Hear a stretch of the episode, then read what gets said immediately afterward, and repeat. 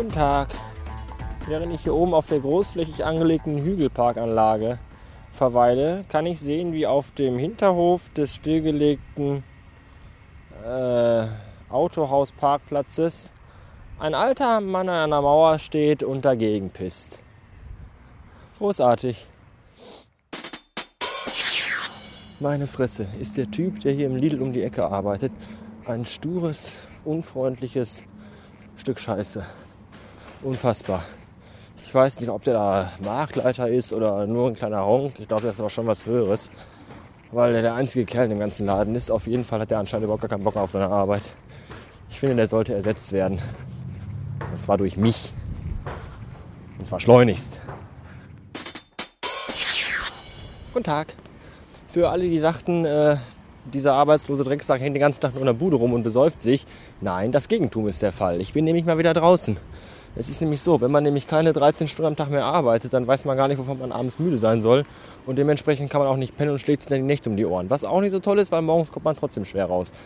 Äh, ja, ja, ich weiß, was ihr jetzt denkt. Erst heult darum, dass er zu viel zu tun hat und vor Arbeit gar nicht mehr weiß, wo er hin soll. Und jetzt ist ihm zu Hause langweilig. Ja, langweilig nicht, aber man hat halt ein bisschen Bewegungsdrang. Man muss auch mal in die Luft. Und deswegen dachte ich mir heute, ach scheiße. Und deswegen dachte ich mir, gehe ich heute mal auf die Halde, wollte ich sagen. Das Doofe ist nur, das gleiche dachten sich auch ungefähr zwei Dutzend Bauarbeiter, die genau heute die Nordwestbahn. Großartig. Super Timing.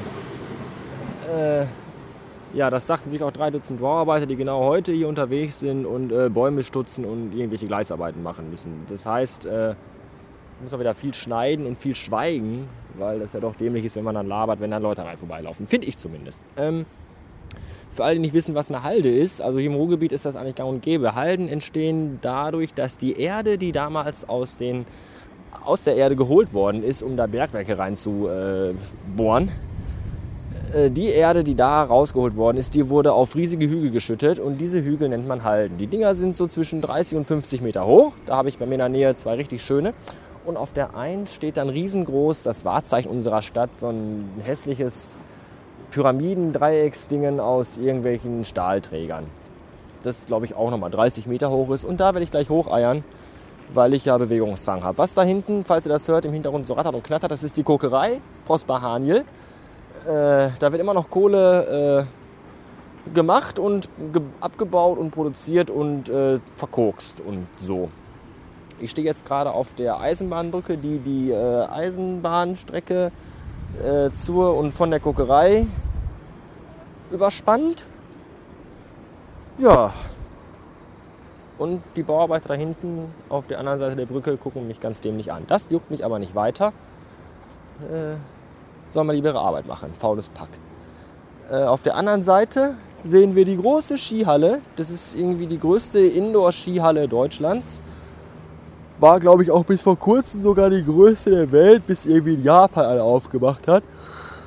Und jetzt ist es halt nur noch die zweitgrößte der Welt, aber immer noch die größte Deutschland. Ist aber pottenhässlich von innen, total zum Kotzen. Ich war da einmal und will da nie wieder hin. So, jetzt gehe ich mal weiter, denn ich habe noch ein, einen, ein Stück Aufstieg vor mir und melde mich dann gleich nochmal vom Basislager.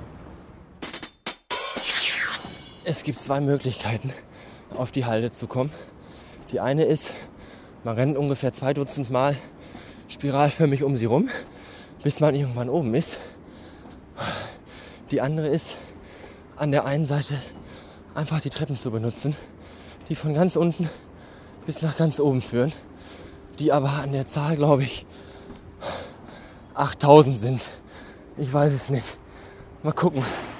Eins, zwei, drei, vier, fünf, sechs, sieben, acht. Acht Abschnitte. Okay, zwei, vier, sechs, acht, zehn, zwölf, 14, 16, 18, 20. Mit jeweils 20 Treppen. Oh Gott. Äh. Endlich kann ich mal den Satz sagen, den ich immer aus WDR 3 Reiseberichten im Regionalprogramm so liebe. Wer die Tortur des Aufstiegs in Kauf nimmt, wird mit einer großartigen Aussicht belohnt. Ja, davon geht es aber auch nicht besser, ehrlich gesagt. Gott verflucht.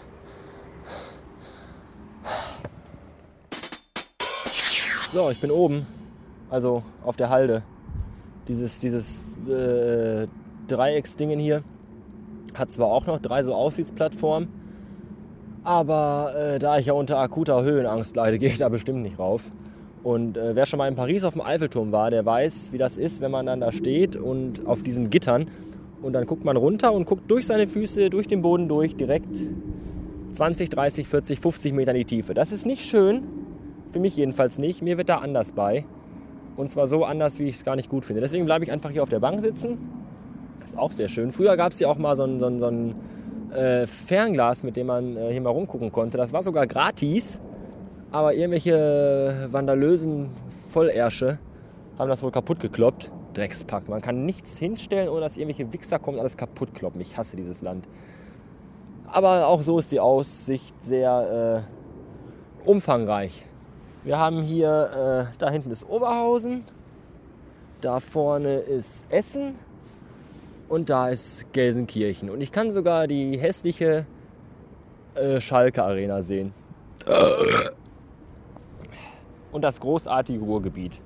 Ein Mix aus viel Grün, also jetzt braun, weil es ja Herbst, und jeder Menge Schornstein und Industriescheiße. Aber das gehört dazu. Ich mag das, ich wohne hier gerne. Wer das nicht kennt, der kann das nicht beurteilen aber das gehört einfach dazu. Wenn ich von weit außerhalb nach Hause komme und die ersten dampfenden Schlote und Zechentürme sehe, dann weiß ich, ich bin zu Hause. Jedenfalls, wenn ich dann von der Autobahn runterfahre und nach Hause, aber egal. Ihr wisst, was ich meine, nein? So. Mit Rauchen sind wir auch fertig. Äh, am Abstieg lasse ich euch nicht teilhaben, weil das ist das gleiche wie rauf, nur andersrum.